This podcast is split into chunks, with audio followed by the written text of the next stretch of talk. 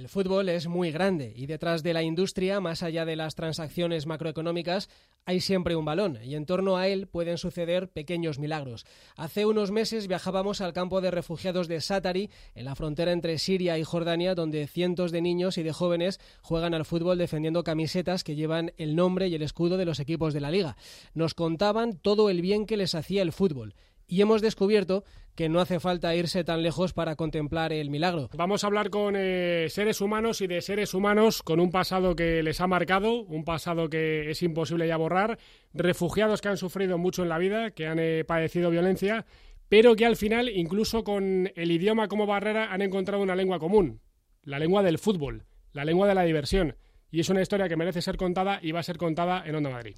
Y nos la van a contar Irene Redondo, del Grupo de Acción Comunitaria, y Nicolás Forero, que es el entrenador de este equipo de fútbol tan especial.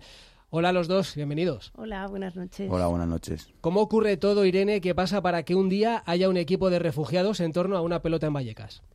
Bueno, pues nosotros eh, trabajamos en tema de derechos humanos desde la salud mental y nos dimos cuenta de que había un montón de chicos que pasaban por los recursos, pero que no teníamos ningún espacio en el cual construir con ellos, aparte de los procesos de asilo o de refugio en los que estaban.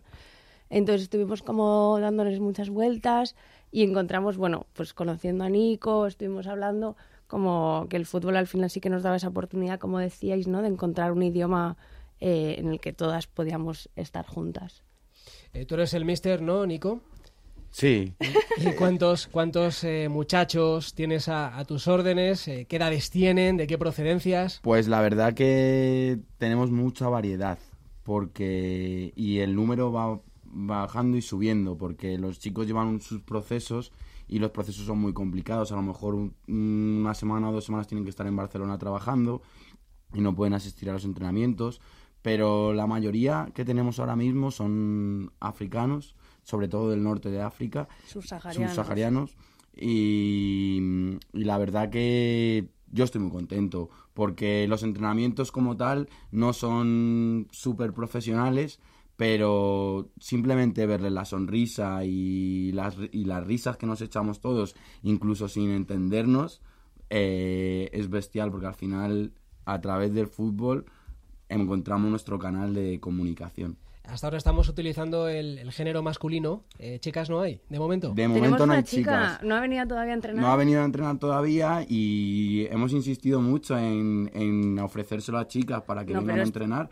Pero es, es complicado, no, es, no está siendo fácil. Sobre todo se da porque desde la organización en la que trabajamos los recursos que tenemos es con pisos de chicos. O sea que no es tanto porque las chicas nos animen a jugar, sino que no llegamos a espacios en los que estén. Tenemos una puntada que nunca ha venido, Algún día la conoceremos. Claro que sí, y seguro que es la primera de, muchas. Eh, ¿Nombre le habéis puesto al equipo? Estamos en ello, porque mm, queremos ir pasito a pasito. Lo más importante es que los chicos encuentren ese espacio en el que ellos se encuentren en libertad, en confianza. Y una vez que ya hagamos el equipo, que tengamos unos fijos y ya veamos realmente con quién podemos contar para una posible liga o para un posible o para posibles partidos eh, se lo pondremos. No os preocupéis que os informaremos de ello en cuanto lo tengamos. Pero sí hay muchas ideas hay muchas ideas. Eh, puedes avanzar alguna así que, que digas tú uy este nombre es que es muy bueno es que este yo creo que va a ser el, no, yo no sé. había uno que tenía Pau que era mm, una palabra que era fútbol en uno de sus idiomas. Ahora mismo la palabra no la recuerdo, pero era fútbol en uno de, los idiomas de los países de, los chavales y la verdad que era un, era un, muy bonito nombre. Pero bueno, iremos viéndolo más adelante. Seguro que suena muy bien. Bueno, lo importante, ¿qué les da el fútbol a estos chavales eh, que se juntan una vez a la semana? pero que mm, cada uno arrastrará sus traumas, cada uno tendrá sus nostalgias. Eh, ¿Qué les aporta el fútbol? Claro, yo creo que hay que entender un poco el proceso de los chicos que vienen, que vienen con situaciones de mucha violencia en país de origen y también todo el viaje de tránsito. Eh, estamos viendo que están viviendo verdaderas barbaridades de las cuales cuesta mucho como hacerse eco. Entonces, los chicos viven en una situación muy vulnerable al final y nosotros aquí tenemos muy poco que ofrecerles. O sea, desde que pasan la frontera no les estamos garantizando una seguridad, una salud, unas condiciones que igual es lo que vienes buscando pues cuando huyes de, lo peor. Entonces, sobre todo, lo que intentamos es entender un poco el proceso del que, del que vienen, entender que el proceso de asilo es un proceso súper institucionalizado, en el cual no tienen mucha libertad. Entonces, de repente, también abrirles un espacio en el que no hay educadores, no hay psicólogos, no hay como todos los profesionales que les guían, sino que son ellos mismos los que generan el espacio, eh, les permite también hacer un poco de familia y conocerse entre ellos, hacer piña. Y es un punto de enganche para cuando salen de los pisos o salen de los recursos, tener un sitio al que volver. Estamos hablando de gente, ¿no, Nico, que ha huido de la guerra en algún caso o de la persecución política, que le ha rodeado la muerte, seguramente de gente muy cercana. Em, todo eso mm, seguramente es muy fácil de, percibir de primeras, ¿no? Em, luego eso se soterra con el fútbol. Eh, digamos que, que, es algo que en el tiempo que dura un entrenamiento, eh, ahí nadie se acuerda de dónde viene, de lo que ha sufrido, de los traumas que ha vivido? La verdad que tengo que ser sincero y no. Porque son dos horas en el que además metemos la música de por medio, tenemos un altavoz súper grande y lo llevamos, y entonces los entrenos son con música, y, los chavales llegan, eh, se cambian, cada uno pues con las condiciones que puede, algunos tienen zapatillas, otros no. Eh, pues lo que pasa, imagínate montar un equipo de fútbol sin ningún tipo de recurso. Entonces, eh, ellos poco a poco pues van, van sintiéndose mejor. Pero ya te digo que no nos acordamos en ningún momento de nuestros problemas. Acaba y acabamos todos súper cansados del entrenamiento y es como nos vamos cada uno a nuestra casa después de hacer un último baile juntos y, y así acaban nuestros entrenos y la verdad que sinceramente no esas dos horas nos olvidamos del mundo. ¿Hay alguna historia que os haya impactado especialmente y que podéis compartir? Eh, ya sé que es un terreno muy delicado, eh, pero quizá eh, los oyentes se pueden hacer una idea del calado ¿no? de las historias de las que estamos hablando. Esa parte yo se la dejaría a Irene. no, yo no podría rescatar solo una. O sea, como entender que al final son problemas estructurales. O sea, que viene un chico con una historia, pero es que luego vienen 20 más y luego vienen 40 más. Al final ahí bueno, no, no, no podría rescatar una historia. O sea, son muy crudas, sí. ¿Cómo es la vida, cómo es tu vida eh, cerca de esta gente? Me refiero, eh, porque eres un ser humano que padece seguramente momentos complicados, ¿no? De no poder ayudar y todo lo contrario, subidones de ver una sonrisa, una mueca, un momento de felicidad de alguien que no es feliz en la vida. Eh, ¿Cómo es el día a día ayudando a, este grupo de personas y en general tu trabajo en el grupo de acción comunitaria? No tengo la perspectiva esta de ayuda, o sea, siento más como un papel más de dinamizar o de facilitar el espacio. También tenemos como mucho cuidado, eh, por lo que decía, ¿no? Que son chicos que están súper dirigidos, como darles las herramientas de que tengan toda la libertad del mundo. Entonces, intentar evitar como esas situaciones verticales que a veces se dan con la intención de ayudar y que a veces son un poco perversas. El día a día, pues no sé qué decirte, claro, hay días que te lleva la rabia, pero bueno, o sea, te tienes que hacer callo, supongo, claro. Y Nico, no te pregunto por los muchachos, sino que te pregunto por ti. ¿Qué te aporta todo esto? Eh, ¿Qué piensas cuando vuelves a casa el viernes en un día que haya hecho frío, que esté lloviendo?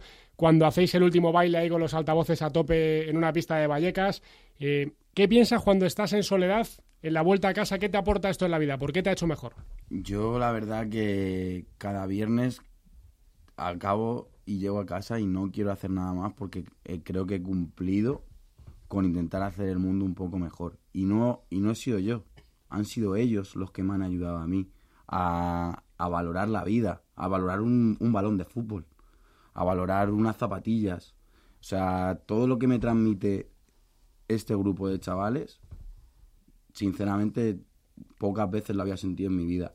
En otros proyectos que he podido estar, pero lo que ellos te aportan no te lo aporta un equipo en el que tú tienes todas las condiciones como entreno yo en otros equipos, eh, que tienes tus balones, tienes tus petos, eh, los chavales vienen con sus botas, tienen sus duchas, sus vestuarios y demás.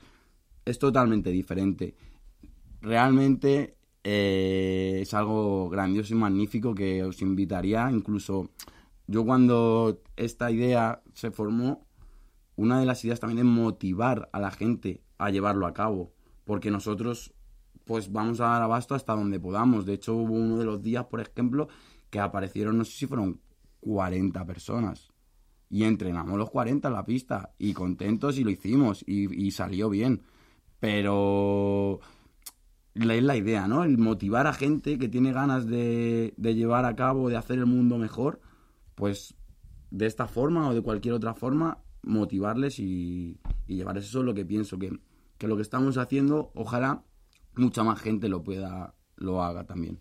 De alguna manera estás retribuyendo, ¿no? Eh, también lo que tú has podido recibir. Tienes una historia muy particular que te acerca mucho y que te hace quizá tener una sensibilidad también muy especial hacia las situaciones que, que viven tus, tus jugadores, ¿no? Por supuesto, yo lo pienso. Yo, me vi, yo vine aquí, soy refugiado de guerra también. Con ocho añitos tuve que salir de Colombia y llegué a España. Muy agradecido con todo lo que he recibido en España. Pero sí es verdad que si yo me pongo a pensarlo y digo, si en vez de con 8 años yo salgo con 20, 21, 25 más o menos, que son las edades que rondan en el grupo, madre mía pero agradecería un montón el que hubiera espacios como los deportivos, porque es lo que dice Irene, nuestros chicos los están súper controlados, tienen horarios, tienen que dar explicaciones para todo porque están llevando un proceso.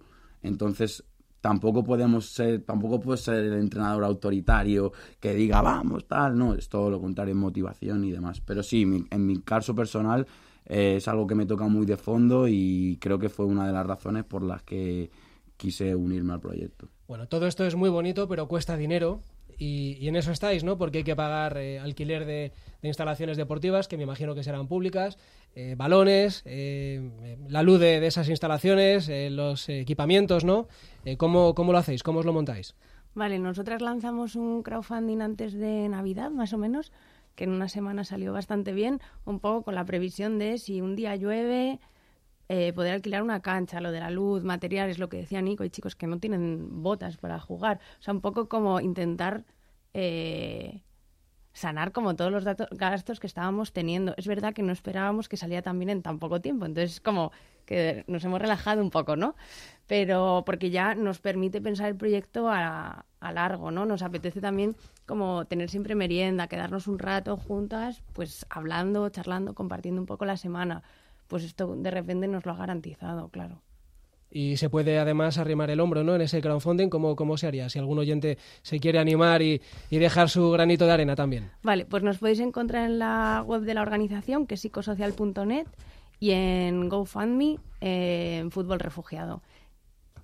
Sí, sí, no, dilo, dilo, no te quedes con la ganas. Vale, sí, eh, o sea, sí que me apetece un poco denunciar que nosotras también como parte del proyecto estamos entrenando en, pistas públicas de Vallecas, sobre todo porque los recursos de los chicos están cerca, y un poco eh, denunciar las condiciones en las que se encuentran esas pistas. ¿no? A nosotras nos interesa crear un punto seguro en el barrio, porque nuestro equipo es de refugiados, pero en todos los entrenamientos nos suman un montón de pues niños y niñas de Vallecas que, pues por lo que sea, que también son hijos de personas migrantes, por lo que sean sus padres y sus madres, no se pueden hacer cargos de ellos, ¿no? Entonces, estas niñas y estos niños de repente tienen un sitio en el que pueden merendar, en el que pueden estar seguros, en el que pueden escuchar música, conocer gente de su cultura, de otras culturas, eso es súper importante. Entonces, cuando lo llevamos a cabo en el espacio público, nos damos cuenta de que las instalaciones están completamente abandonadas, que los barrios periféricos de las afueras de la M30 y las instalaciones dedicadas al ocio están abandonadas y además con un poco a propósito. Las canchas siguen estando